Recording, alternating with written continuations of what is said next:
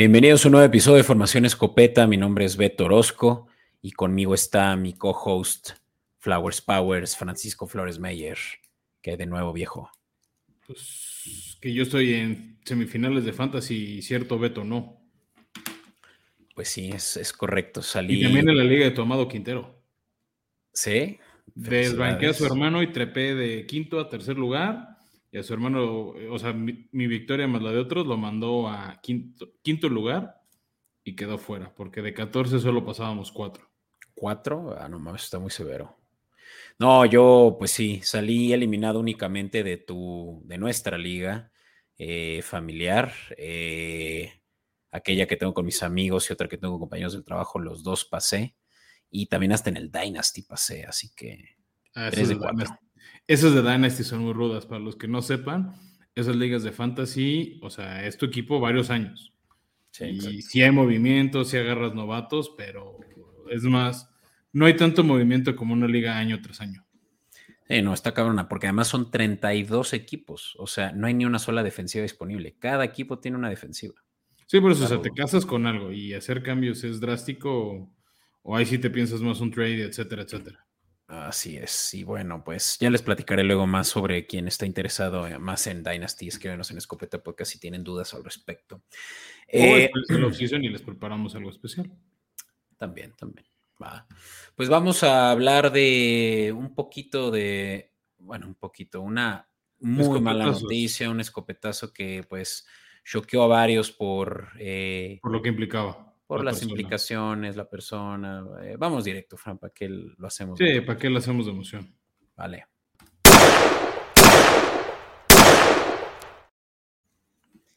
Franco Harris, corredor de los campeones de varios Super Bowls, incluso él mismo, cuatro anillos de Super Bowl con los Steelers en los 70 Fran, falleció en la mañana de hoy, día que grabamos, 21 de diciembre.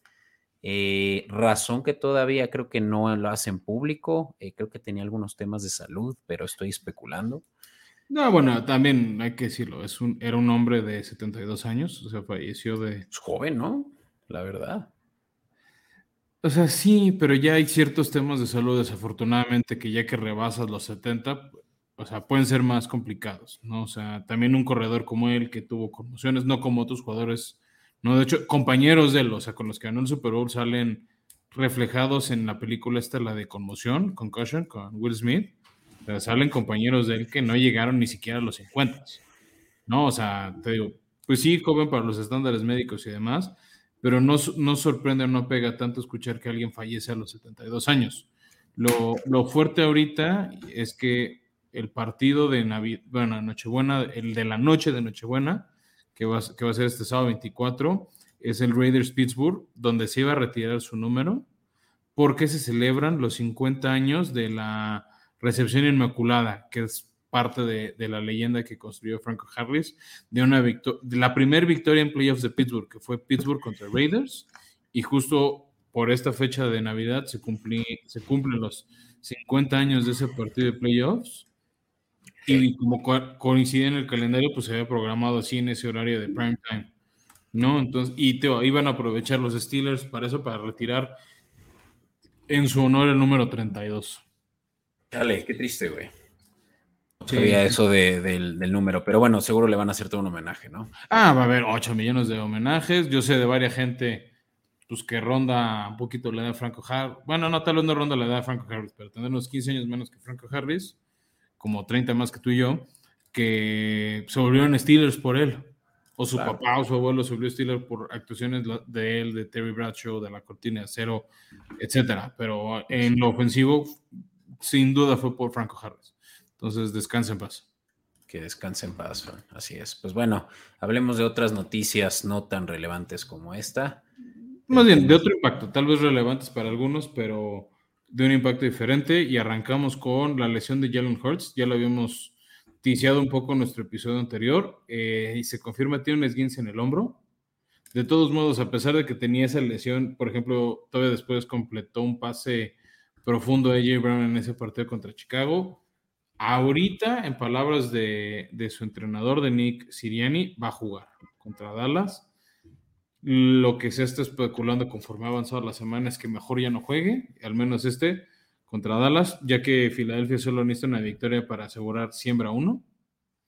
Entonces, pues que tal vez no vale la pena arriesgarlo y exponer este, a cosas terribles eh, al, equipo y, a su marca, mejor que, pues que sane de su lesión y esté listo para playoffs. Sí. Sí, que eso tiene muchas implicaciones para Fantasy, pero claro que eso es lo menos importante para un equipo que está ya en playoffs, como lo son los Eagles. Eh, yo soy uno de los afectados, tengo a Hortz en una de mis ligas y pues claro que eso pues afecta, ¿no? Tienes que... No, y también si tienes AJ Brown o Devonta Smith. Claro, y eso en términos de apuestas también va a estar muy interesante ver ahí qué implicaciones tiene, ¿no? Eh, ya hablaremos de ello. Sí, sí, sí, también en, ese, en temas de lesiones, se fractura el pie de Devin Duvernay y queda fuera el resto del año. El que era arma número uno como receptor en Baltimore, primero de Lamar, en, en, fechas recientes de Tyler Huntley. Y para cubrirlo, trajo Baltimore a Sammy Watkins, que habían cepillado los Packers el lunes por la mañana. De hecho, ya no jugó el Monday Night donde tranquilamente ganó Green Bay a los Rams, eliminando a los Rams, nuevo equipo eliminado, que no, les, no se los dijimos en el episodio anterior. Este, entonces, pues Sammy Watkins regresa a Baltimore, ya había estado ahí con ellos y pues, como estaba libre lo tomaron de waivers. pinta que va a ser receptor 1, receptor 2 del equipo simplemente porque no hay nadie más. O sea, no tanto por su talento, por lo que ha hecho, sino porque está en la gustada sección, es lo que hay. Eh, Romeo Dobbs también está entrando a... pero Romeo Dobbs está en Green Bay. Ah, perdón. Sí, no.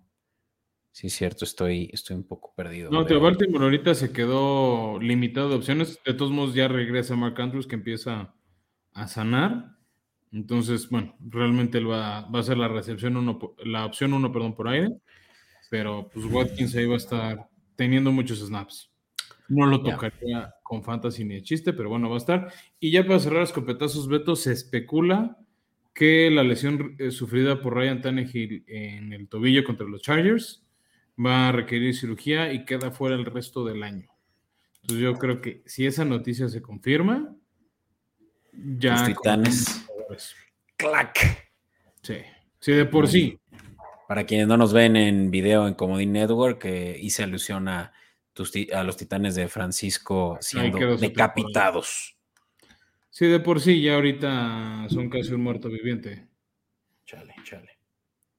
Sí, Está bien. con eso se sepulta la ofensiva. Pero bueno, hablemos de fantasy, Beto. Hablemos de fantasy y para eso les traemos el kit de emergencia.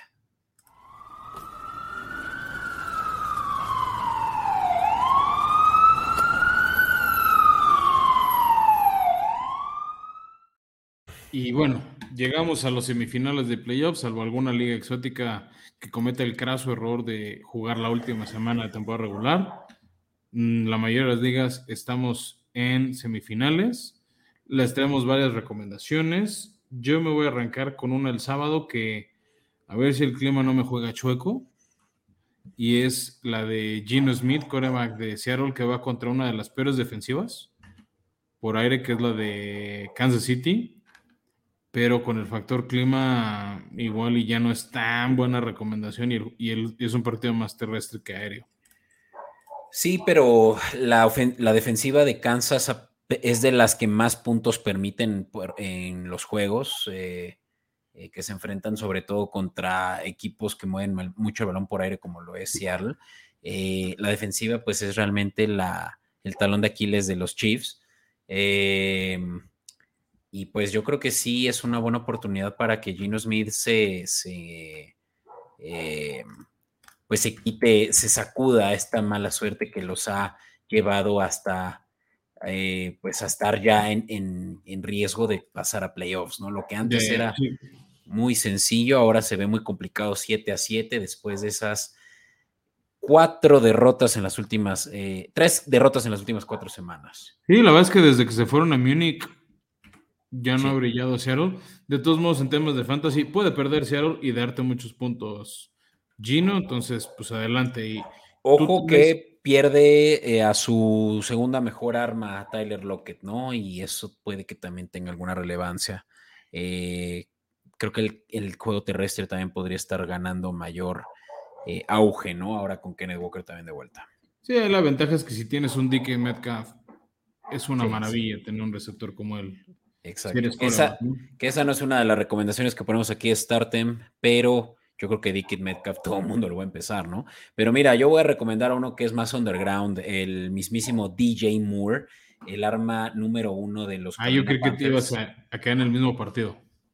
Ah, bueno, no, y, qué bueno que lo dijiste porque ahorita creo que también me gustaría hablar de ello, pero ya que hablemos de corredores. Pero este que es eh, receptor eh, y, y, pues realmente lo único salvable de la ofensiva de, Carolina, pues está teniendo muy buena producción DJ Moore. Se ha encontrado muy bien con Darnold ya ahora eh, que regresó de su lesión. Y pues te voy a decir que Moore en las últimas tres semanas ha tenido, bueno, eh, se perdió el juego contra Seattle. Bueno, no, es cierto, no se lo perdió, pero no tuvo targets, pero independientemente de ese, tiene promedio en las últimas tres semanas alrededor de 60 yardas eh, por aire, ¿no? Y, suena poco, pero muchas recepciones, ¿eh? un total de, cinco en cada una, ¿no? Entonces, pasará desapercibido, pero DJ Moore está haciendo muchos puntos en ligas de fantasy en donde te puede servir mucho como un wide receiver 2. o eh, hasta el flex. O hasta flex, ¿no? Y hablemos de tu recomendación de wide receiver, ya que estamos en esta posición, Fran. Uno que también pasa desapercibido, pero pues todavía Atlanta sigue teóricamente en la pelea y puede que Drake London de ahí se agarre. Sí, también está, no creo que lo gane, pero bueno, está peleando el título, o sea, la, opción de llevarse el trofeo, el reconocimiento de novato ofensivo del año. Eh, Drake London, que es, este, llegó este año a Atlanta para hacer dupla con Kyle Pitts hasta que se lesionó.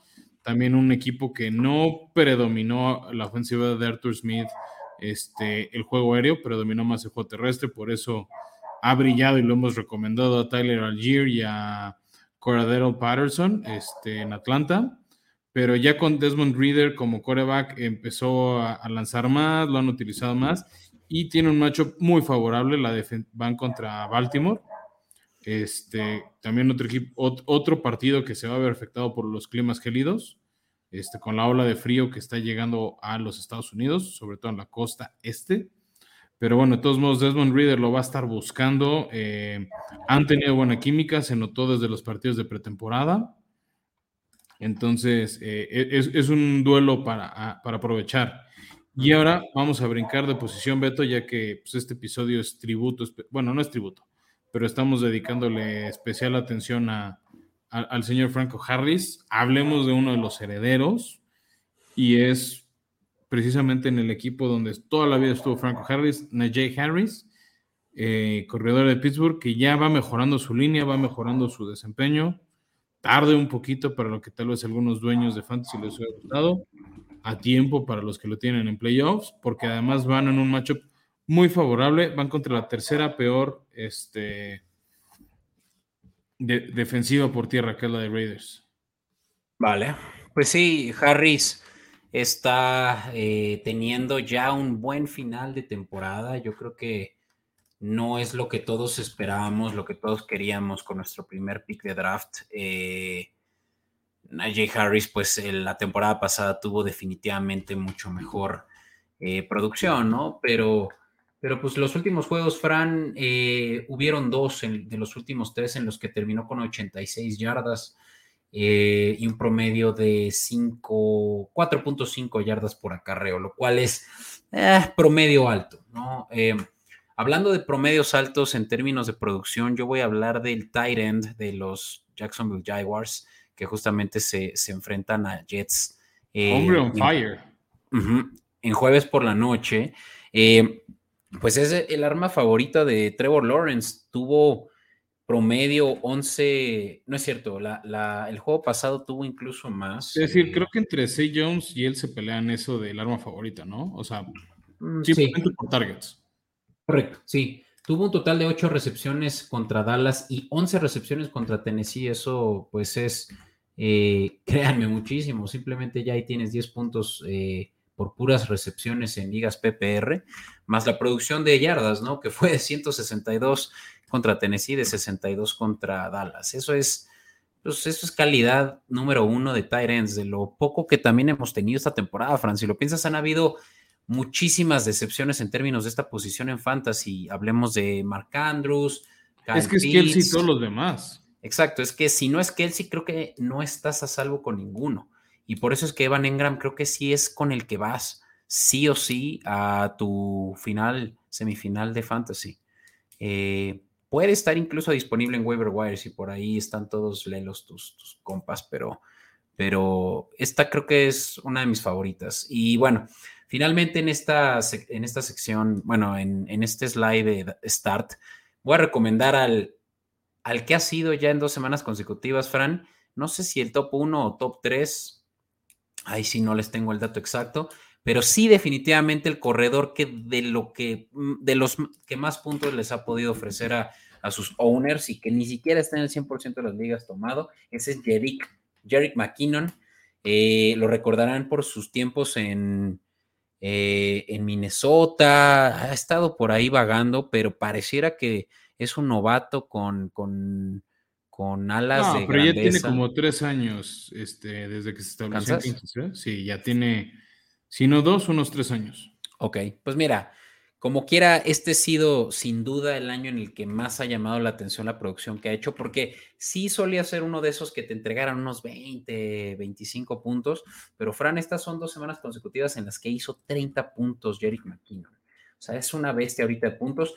Eh, lo que estaba haciendo Asaya Pacheco y también nos gustaba mucho hace, unos, unas, hace unas semanas en términos de producción y de toches, se ha reducido considerablemente a causa de, fumbles, ¿no? Entonces, se, mm, se, ha, se ha vuelto Jerick McKinnon, sí, la primera opción de, hatchback en, Kansas y y vienen también matchups que le pueden favorecer incluso más, como es este contra Seahawks, de los equipos que más yardas permiten eh, por tierra. Entonces, ahí lo tienen y créanme que estas sí son las buenas, así que pues cuenten con ello y si no, escríbanos en Escopeta Podcast. ¿Por qué razón les hicimos perder su fantasy? Eh, Citem, ¿por qué razón perderían si, si, si se duermen? Y eso es Travis Etienne, yo diría que es de los primeros, Frank, que tienen que tener muchísimo cuidado con él. ¿Por qué? Eh, Justo te voy a preguntar, con lo encendido que están los, los jaguares, con lo fuerte que es su defensiva secundaria, yo al revés creería que es la oportunidad de Tien, pero, pero a ver, tú dime. Excepto el juego pasado que sí rompió las 100 yardas from scrimmage, eh, ha tenido juegos muy bajos. Hablo de 32 yardas contra Tennessee, eso es el promedio más bajo de yardas por acarreo que ha tenido. Bueno, que es la, segundo o tercer mejor defensiva por tierra.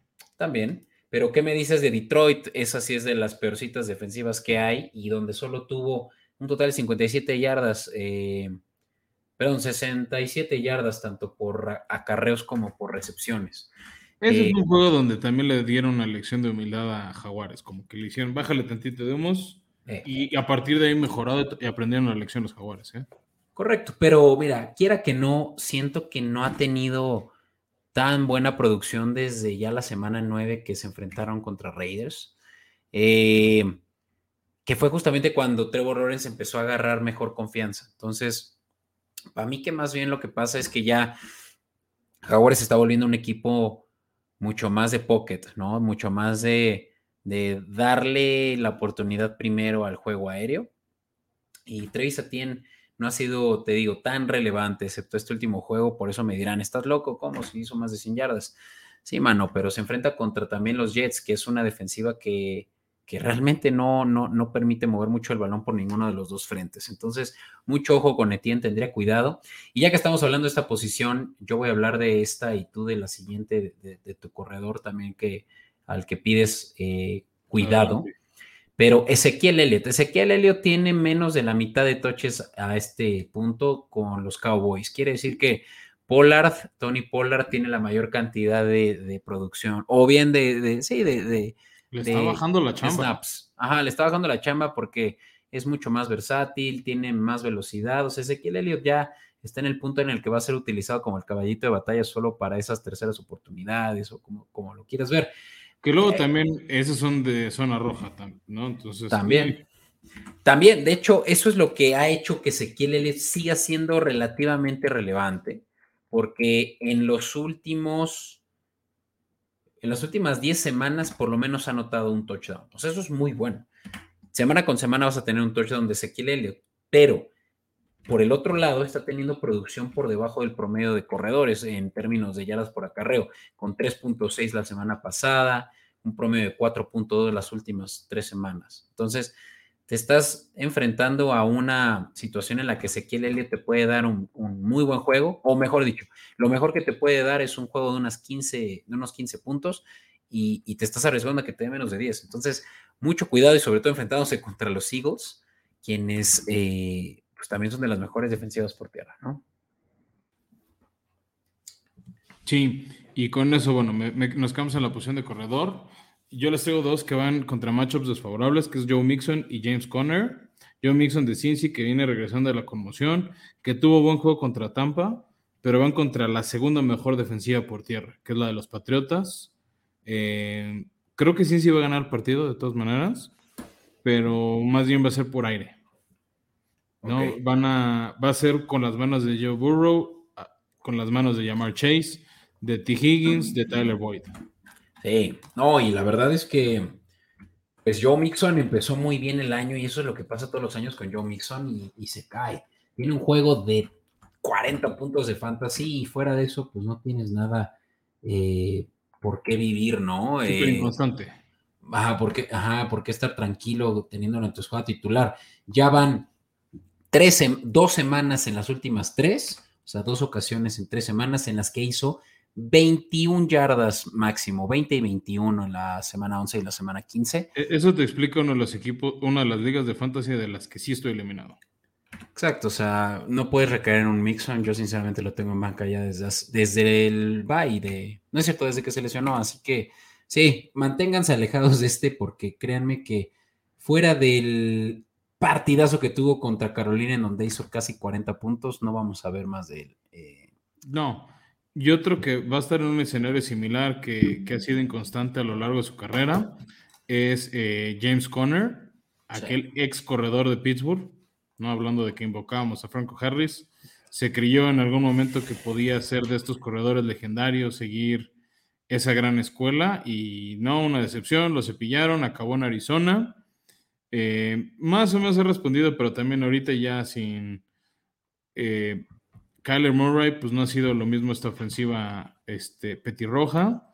Y, y además va a encontrar una de las mejores defensivas terrestres, que es la de Tampa. Tal vez no es la top 5, pero está justo afuera de esa línea. Es la sexta.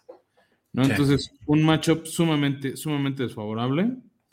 Y justo hablando de matchups desfavorables, yo con esto cierro, Beto. Eh, Justin Fields, jugador que creo que va a ser estrella de la liga. Es muy entretenido verlo, sin duda alguna pero en un clima gélido como el que va a haber en Chicago el próximo domingo y contra la cuarta mejor defensiva por aire, que es la de Buffalo, y que van enrachados a buscar ganar ya la división y mantenerse como la siembra uno, yo creo que va a tener un mal, este, una mala noche buena Justin Fields. Sí, pues sí. Sí, Justin Fields, además de que no tiene armas ahorita. Mooney lesionado, eh, Khalil Herbert lesionado. Tiene eh, Claypool, ¿no? Claypool también lesionado. Ah, creí que le estaba en duda, no, no fuera. O creo que sigue en duda, pero sí. Justin Fields tiene, matchups complicados y tiene a él mismo nada más ahorita, así que Pero tiene sus piernas. Eso sí, eso sí. Ya rompió las mil yardas por, por acarreos. Bueno, ya por último, vamos a movernos a, a, lo que más nos atañe pero no sin antes hablar de una recomendación de Tyrend a la cual yo recomendaría tener cuidado, no digo que lo sienten luego, pues ya saben, puede pasar lo que, lo que pasa todo el tiempo en Fantasy, pero David Njoku se enfrenta contra la tercera mejor defensiva contra Tyrants, la de los Santos, quienes permiten por pase eh, no más de nueve touchdowns en lo que va de la temporada. Eso es sorprendente, son muy pocos touchdowns los que se les han anotado a los Saints. Eh, no es cierto. Y perdón. Eh, se les han con esta posición. La novena mejor defensiva en términos de touchdowns anotados. Les han anotado 16, corrijo. Eh, pero es bajo, es bajo. Y, pues ya, sin, sin más, es, es, a considerar que Devin Yoko puede ser una arma para Watson, que tampoco ha estado al 100 en su regreso a la NFL después de todas las alegaciones. Y que anticipamos, ¿no? Que va a llegar oxidado. Exacto, entonces creo que sí es una que tendría cuidado y más bien yo voltearía a ver qué hay en, en, en Free Agency en caso de que tuviera solo un job. Ya. Lo hemos dicho, una posición muy inconstante, pero ¿por qué no empezamos a hablar de los partidos, Beto, y los escenas de playoffs, que hay varios? Venga, vámonos, hablemos entonces de apuestas.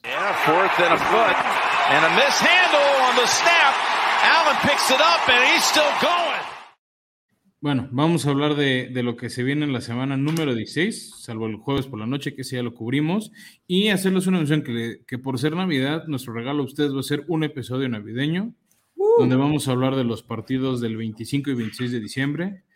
Episodio especial. Espérenlo con ansias antes de Nochebuena. Sí, pero vamos a hablar del 25, día de Navidad, y 26 de diciembre, el mejor día del año. Luego sabrán por qué. Este, pero bueno, hoy les vamos a hablar de los partidos de sábado, ¿no? Partidos este, navideños.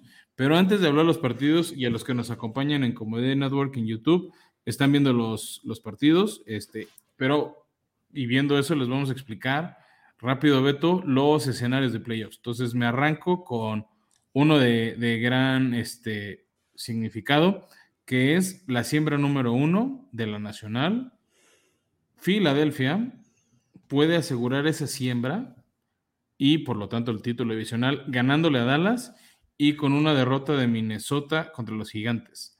No sé si Gigantes ya quiere ayudarle tanto a Filadelfia, pero como Gigantes quiere asegurar playoffs, van a salir a ganar. Minnesota ha sido muy inconsistente.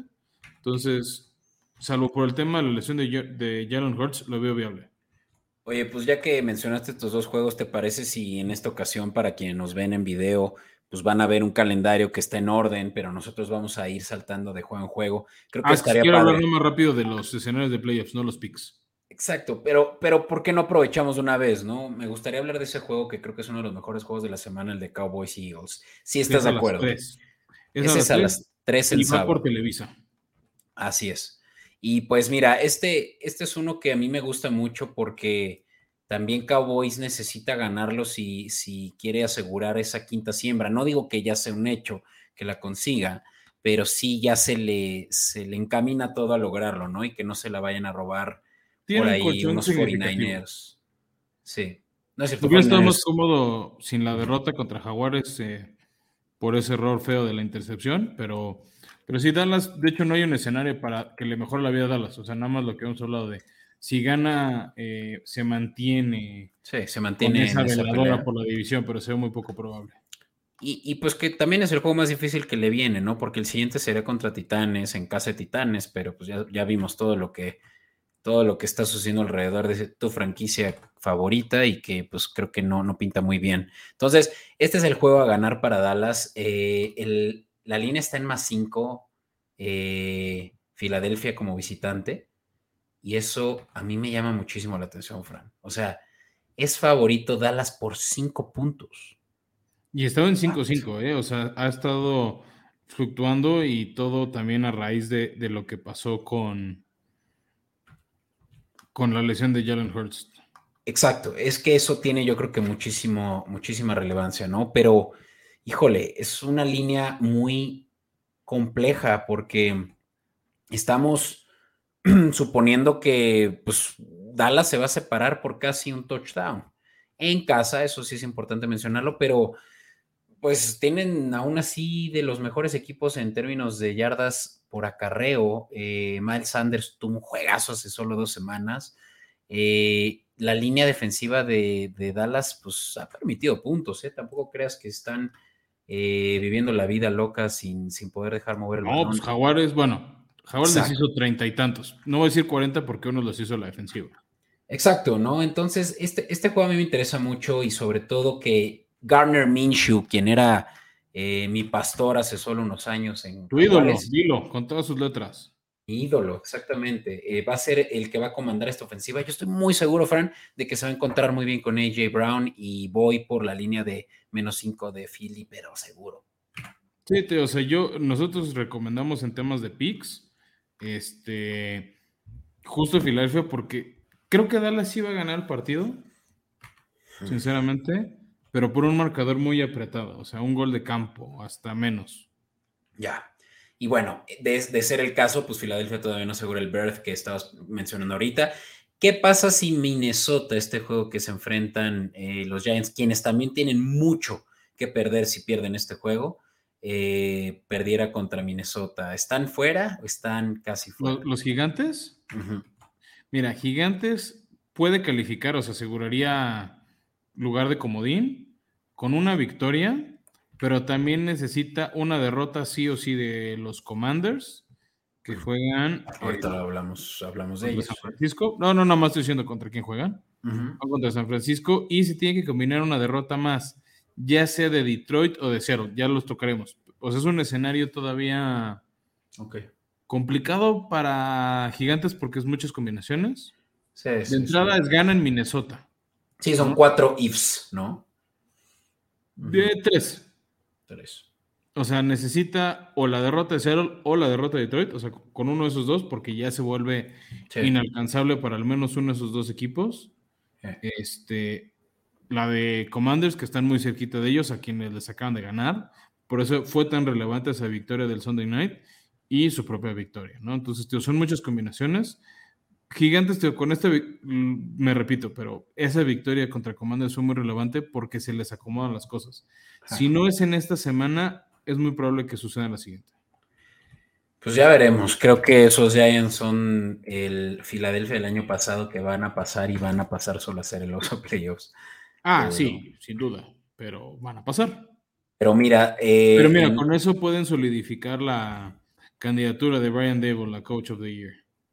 Ah, esa creo que ya está bien muerta, ¿eh? Yo creo que ahorita Coach of the Year está entre Siriani, eh, McDaniels McDaniel. McDaniel. Sí, no, McDaniel. Siempre tengo que repasar. Esos Raiders no hay manera. Sí, Siriani de Philly, McDaniel de Miami o mi gallo, eh, el de Detroit. Em, ah, sí, él, está empezando a subir fuerte, este Josh Campbell.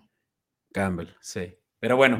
Eh, este, no sé tú qué pienses. Bueno, en nuestras notas de preproducción tengo que te gusta Vikingos menos tres.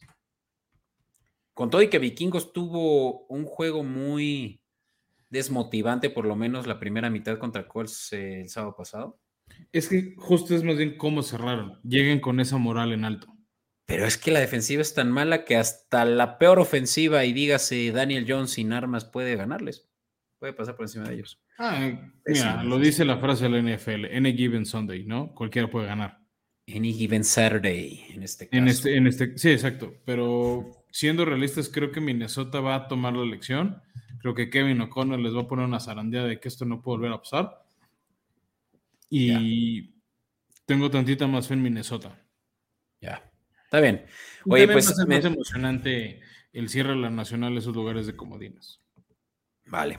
Oye, pues mencionaste Commanders que perdieron y les están con esto prácticamente ya, los están sepultando los Giants eh, la semana pasada.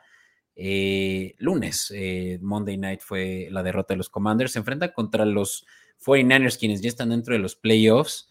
Y los 49ers, pues son favoritos contundentes, ¿no? Evidentemente, porque son además locales. Eh, los Commanders aquí me gustan, Fran. Y... Híjole, no, a mí yo voy por los 49ers.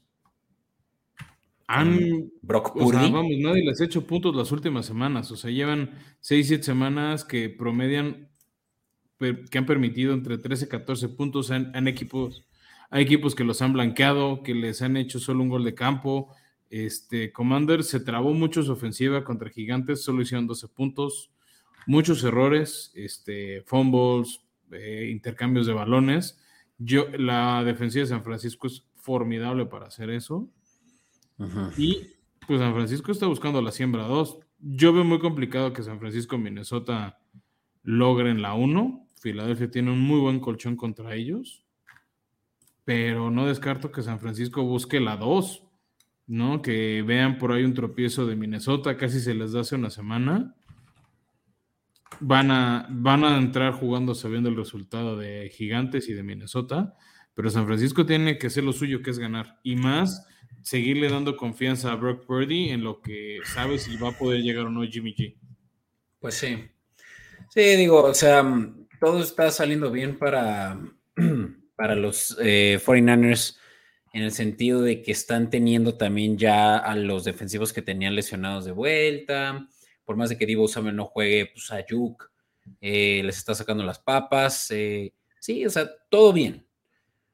Pero insisto, Fran, o sea, los, los Commanders son sneaky, sneaky, porque sí, obviamente perdieron y perdieron seguidito. Bueno, Empataron y luego perdieron contra los Giants. El último juego que tuvieron contra otro rival que no fueran los Giants fue hace casi un mes.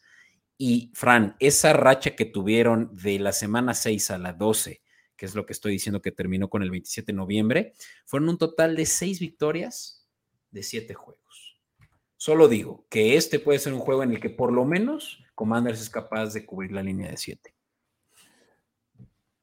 Eh, Teo, es que no sé, no, no me termina de inspirar los Commanders. De hecho, ya hay opción, no creo que, no, no, creo que lo pongan a jugar, pero ya podría regresar a jugar este tu ídolo, Carson Wentz. ¿Por qué sería mi ídolo Carson Wentz? Porque lo quieres mucho, pero. Oh, me da una hueva y, pena ajena, pero bueno. Let's es sarcasmo, Beto, es sarcasmo. Es muy bon. Em, bueno, ahí lo tienen. Este, esta, esta discrepancia me gusta. Me gusta que, estemos tú y yo eh, en contra y que este juego podría. Eh, pues sí, creo.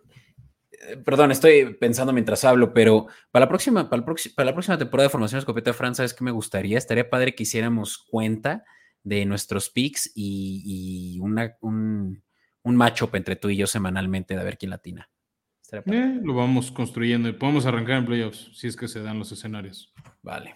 Oye, pues por, ahí llegaste a hablar de los Detroit Lions. ¿Por qué no nos saltamos a ese juego que, a diferencia del anterior que platicábamos, que es en la tarde, este es en mediodía y al mediodía del 24 de diciembre? Sí, no, nada más rápido. El partido del que estábamos hablando de, de San Francisco contra los Commanders va por Fox Sports, abierto. Bueno, no abierto, ¿no? Pero telecable. No, no tienen que pagar la jalada esa del Fox Premium. Vale, vale. Y bueno, sí, de, estos del mediodía no pasarán este de Carolina contra Detroit, pues porque pues, creo que es pues, suficiente para decirlo. No da rating. Pero pues creo que es relevante que las, los Carolina Panthers siguen vivos y pueden ganarle esta semana em, los standings a los Bucaneros. Sí, esta vez no lo veo tan probable. Ya después cubriremos, dijimos, el, el partido del 25 de diciembre. Este, ahorita no lo veo tan viable que Carolina le dé vajilla al lugar y más bien decir, yo creo que veo la mesa puesta para que Detroit regrese a la pelea de, un lugar playoffs. Todavía no podrán asegurar nada, pero vamos, esa derrota le quita un lugar más de playoffs a, a Detroit, ¿no? O sea, si se dan las combinaciones para gigantes, como conclusiones que solo quedaría un lugar disponible en la nacional. Bueno, dos, ¿no? El otro es el de la División Sur, pero Detroit no es candidato a ese. Entonces, una derrota para Detroit sería casi sepultar sus esperanzas de, volver a playoffs. yo, los veo, y al revés, es decir, yo veo a Detroit encendido y ahorita es favorito por menos tres y paga más 100, Beto. Sí. Es un regalo navideño.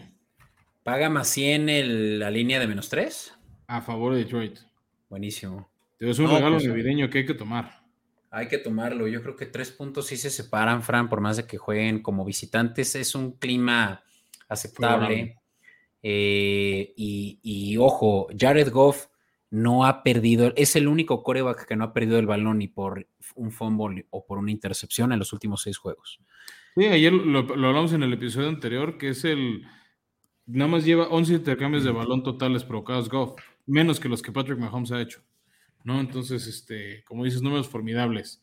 Y bueno, ya que estamos ahí hablando de los partidos de mediodía, hablemos de otro que tiene implicaciones de playoffs, eh, y es el de Buffalo en Chicago. Este va a ir por NFL Network al parecer.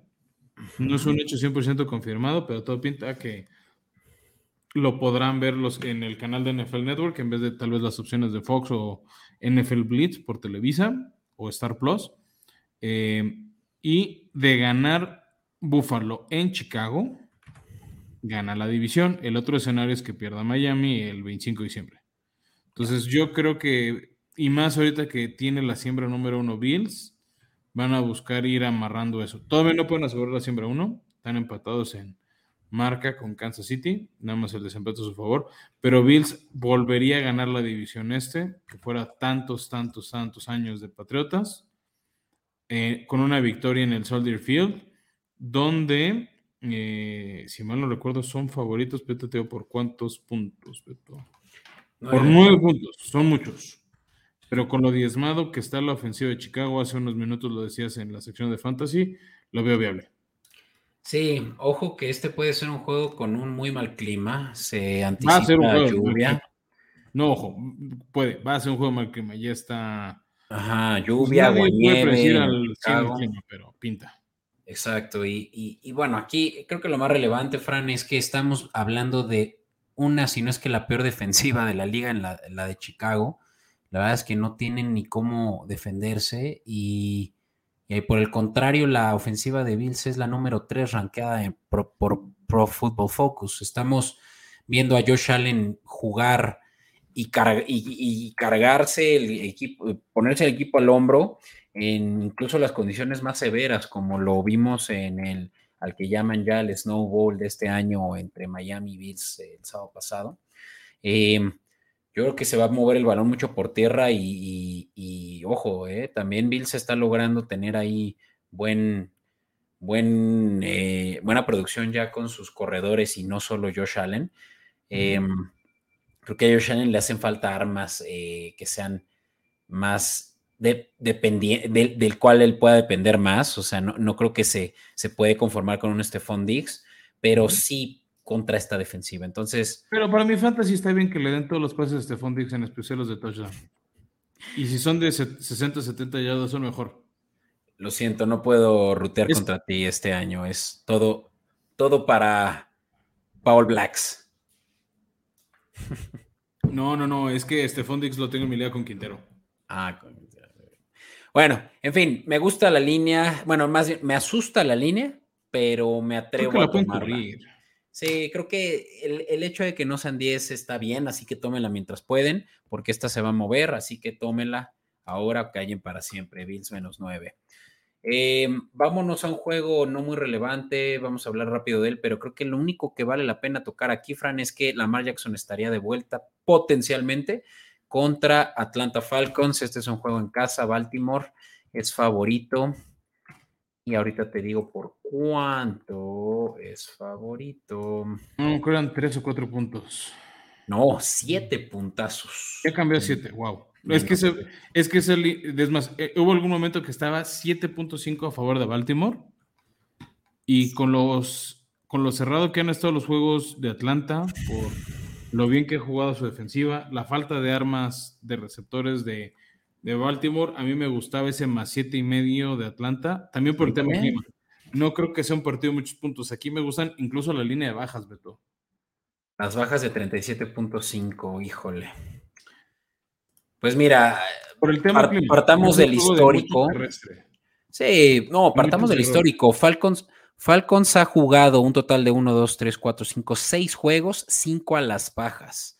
La más baja de 41.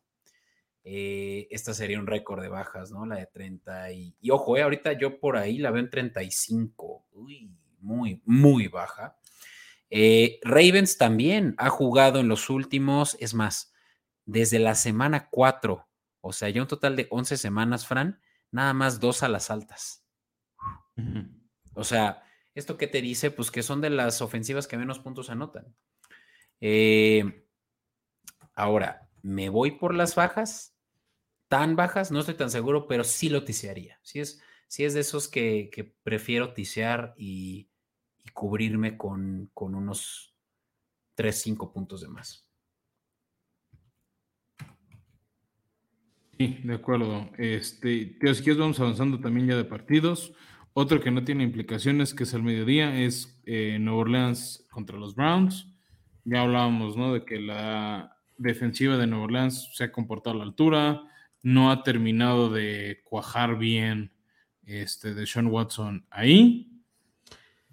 Eh, yo realmente no, no quiero recomendar ningún pix ahí, es como sepan que existe este partido. Este, este juego, para mí, yo le llamaría el Trash Bowl. Y no porque sean malos equipos, pero porque son malas personas allá adentro. Creo que se han ido limpiando eso. Los Santos ya se han ido limpiando, pero porque ya sacaron a Greg Roman. No, no es Roman. Eh, bueno, o sí, sí se llamaba. Greg Daniels. Daniels. El del Bounty Gate. Exacto, el del Bounty. No, lo corrieron luego, luego y no volvió. Ya sé, pero luego lo tuvieron los, los Browns. O sea, ambas franquicias son súper sketchy, ¿no? Entonces, pasemos a, movamos, creo que lo único que vale la pena decir es la línea, porque eso sí se los vemos a nuestros escuchas, y esa es de menos 3 Cleveland en casa, así que hagan lo que quieran con ella, pero yo se me alejaría de este juego nada más porque me da asco eh, avancemos ya, ni te gastes. De ahí pasamos, eh, Titanes recibe Tejanos, duelo divisional, em, puede ser ligeramente relevante en la pelea del título entre Jaguares y Jets, digo Jaguares y Titanes por ver quién se lleva el sur. En teoría debería ganar Titanes, pero con tantas lesiones ya no me siento tan confiado. Uh, oye, pues un, lo que me de Tejanos. Ahí te va. Lo que sí me siento confiado son las bajas de 37 puntos. Es otro de los partidos que se va a ver drásticamente afectado por el clima. Sí. Este, vamos a ver cómo reacciona David, David Mills. No le ha tocado jugar con un clima así de frío. Este, en su corta carrera, apenas está en su segundo año, o sea, tampoco es que, uy, todos los escenarios que ha visto el señor Mills. Y por el otro lado, pues si es Malik, pues le va a dar el balón a Henry 8 millones de veces, que puede llegar a tener otro partido de 200 yardas como nos ha acostumbrado contra este rival. De hecho, tiene una racha de cuatro partidos de más de 200 yardas contra ellos. Pero ni eso te asegura las altas de 37, ¿sabes? No, justo por eso es que no, al revés. Cuando es un juego tan terrestre, se quema mucho tiempo y si ves un touchdown después de ofensivas de 6, 7 minutos y luego acaban en punts o intentos de gol de campo. Entonces, te y con el clima, aquí de lo que me siento seguro son las bajas. Sí. Sí, yo, también me, gustan de 37. Tal vez ahí también agarraría un handicap que me permita cubrir 38, que es eh, una combinación mucho más común. Em, pero sí, me gusta tu, lógica ahí. Eh, vamos a un juego que sí pasan por Fox Sports y es Kansas City recibiendo a los Seahawks. Ya lo habíamos platicado en Fantasy, este juego lo, lo, nos gusta por, por Fantasy, varios hay jugadores que pueden beneficiarse de la defensiva que no permite, que, ambas defensivas que permiten ya sea la de Kansas muchas yardas por tierra o, perdón, por aire, o la de Seahawks muchas yardas por tierra. Creo que este va a ser un juego de muchos puntos, Fran. A mí el over me, me, llamaría la atención, pero no lo recuerdo. Me inquieta aquí el tema clima, Beto. O sea, es otro de los lugares que se espera un friazo por la ola, este, el, no me acuerdo si es norte o onda gélida lo que va a pegar en Estados Unidos. Y es, otro, y es otro de los partidos que podría tener temperaturas por debajo de los 0 grados centígrados. No, bueno. Pues eso ya no me gustó tanto, pero. o sea, pues por eso lo, veo con reservas. Eh, el tema. El, tema de los puntos, o sea, como que entiendo. Aquí lo que me gusta es Seattle más nueve y medio. Creo que Kansas va a ganar, pero a raíz de sus últimos partidos no creo que gane por 10 puntos. Mm, ok, a ver, pues vienen de ganarle en tiempo extra a los Tejanos, el peor equipo de toda la liga. Y solo le ganaron por seis. Veo un escenario de ese estilo. O sea, tal vez no en tiempo extra, pero que ganen solo por un touchdown, no por 10 puntos a, los Seahawks.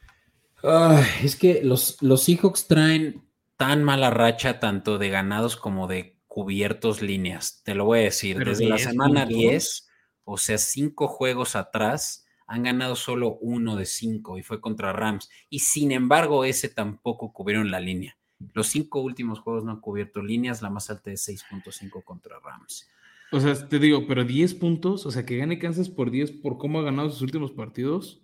Sí, eso también vale la pena aclararlo. Seahawks ha sido underdog de estos cinco en dos, y eso es en San eh, Francisco. en Tampa y, en, y recibiendo a San Francisco, exacto. Entonces, sí, se están enfrentando aquí contra equipos pues, de la gama élite, pero Kansas es el mejor de ellos tres. Ah, no, no sé, ¿eh? contra San Francisco sería un buen tiro otra vez. Sí. Mira, no sé, no estoy tan O sea, seguro no, de no me gusta que gane Kansas por 10. O sea, ese es mi tema. Está bien, se vale. Y lo, y lo respeto. Y bueno, de ahí pasamos al partido que va por Fox Premium. Qué lástima, este tal vez sí contemplaría verlo. Pinta bueno. Cincinnati contra Patriotas. Este, aquí sí hay escenario, Beto. Cincinnati podría calificar a playoffs. Todavía no aseguraría la división, pero asegura por lo menos un comodín con una victoria o una derrota de los Jets. ¿no? Que ya podrían saber si ya está. Ves, más podrían llegar calificados si Jaguares gana el jueves por la noche. Ya. Y Pues de sí. todos modos, a Cincinnati, pues sí necesita ganar para mantener esa disputa por la división y la tercera siembra, que incluso aspira a la primera por los criterios de desempate que hemos hablado. Y aquí me gusta la línea de tres y medio a favor de Bengals. No paga tan bien, está en menos 106. O sea, sí paga poquito comparado a otras, pero... Está muy apretado porque, pues, Foxboro, ¿no? Exacto. Pero pues Joe Burrow, ¿no? Entonces, este, es como... eh, Sí, no. si Joe Burrow, Joe Burrow viene de darle la vuelta a Tampa Bay y con Tom Brady como, como el, pues, pues ya sabes, el que rival. No, y yo, y yo lo que quiero decir es que el que todavía sigue opacando a los Patriotas, ¿no? Entonces creo que aquí se está enfrentando contra el peor de los dos. eh, y creo que sí es un juego que me gusta mucho, aunque lo metas a parlay para que te pague mejor, pero sin a ganar, ¿no? La neta es que estamos viendo a los Bengals ser incluso uno de los mejores equipos de la AFC, Fran. Me atrevo a decirlo. Bengals está enrachándose en el mejor momento posible del año. Así es. Pero bueno, este me gusta mucho y si te casas con la idea de que, de que es a ganar eh, pues yo, yo, yo voy con eso también. Va. Y bueno, esos serían los partidos de mediodía, este, y que tiene ahí una implicación de, de playoffs, ¿no? Eh, también la derrota de Patriotas le podría servir a los Chargers, ahorita, este, de una vez, pero, ah, ¿sabes qué? Se me olvidó un escenario, Beto, discúlpame.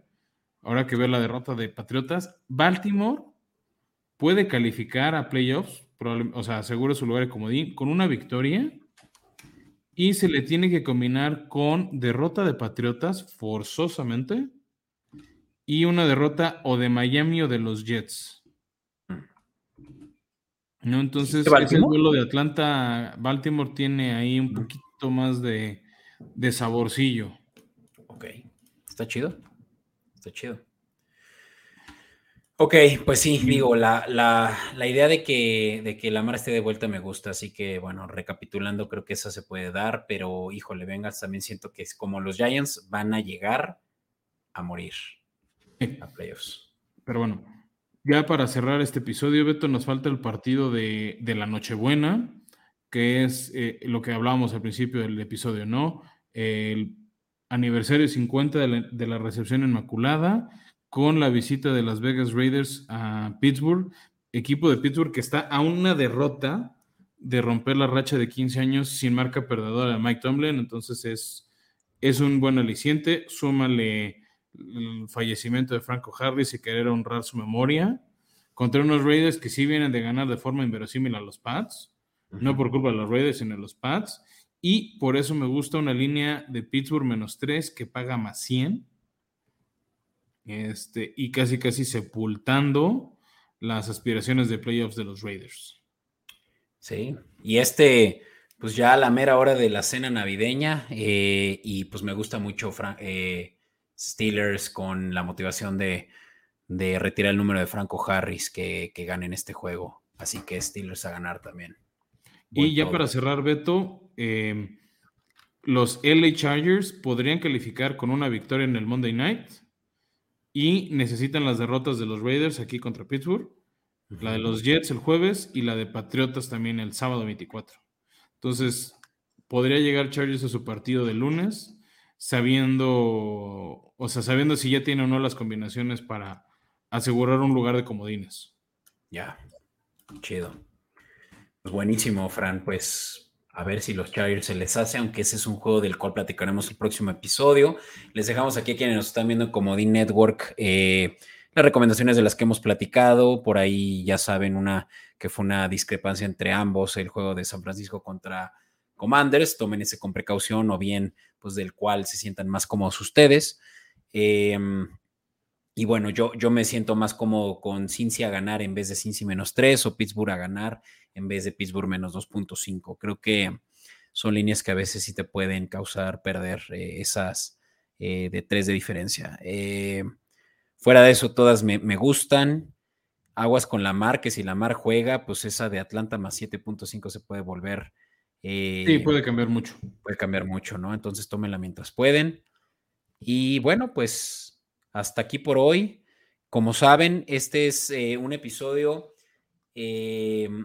común. Sin embargo, ya, eh, ya en los próximos días van a estar encontrando sí el episodio bonus, uno que les vamos a estar regalando con mucho gusto para, para, todos aquellos que van a estar el 25, pues eh, sin su NFL de, toda, de toda la mitad de la, del año, ¿no? De costumbre. Así que tendrán a Formación Escopeta para acompañarlos en ese domingo, em, ahora sí de Navidad, ¿no? Porque realmente la Navidad es el 25, así que sí. Ahí lo tienen. Eh, muchas gracias a todos. Y ya saben que a través de Escopeta Podcast podemos seguir la conversación. Saludos a Chero Domínguez, que por ahí me estuve comunicando con él, platicando y, pues gran eh, amigo y fanático del programa. Eh, ya lo invité para que pronto esté por aquí, así que saludos, Chelo. Y para todos los que también estén interesados en seguir la conversación, ya lo saben, Escopeta Podcast de su casa, como D Network es donde deben de estarnos escuchando y si no lo hacen para estas alturas, you're missing out acérquense por ahí a todos nuestros links en redes sociales para que sea ese su lugar predilecto para escucharnos. Y bueno, sin más, Fran, un gusto. Nos vemos. Nos vemos, Beto, para el episodio navideño. Nos vemos en Navidad. Hasta la próxima.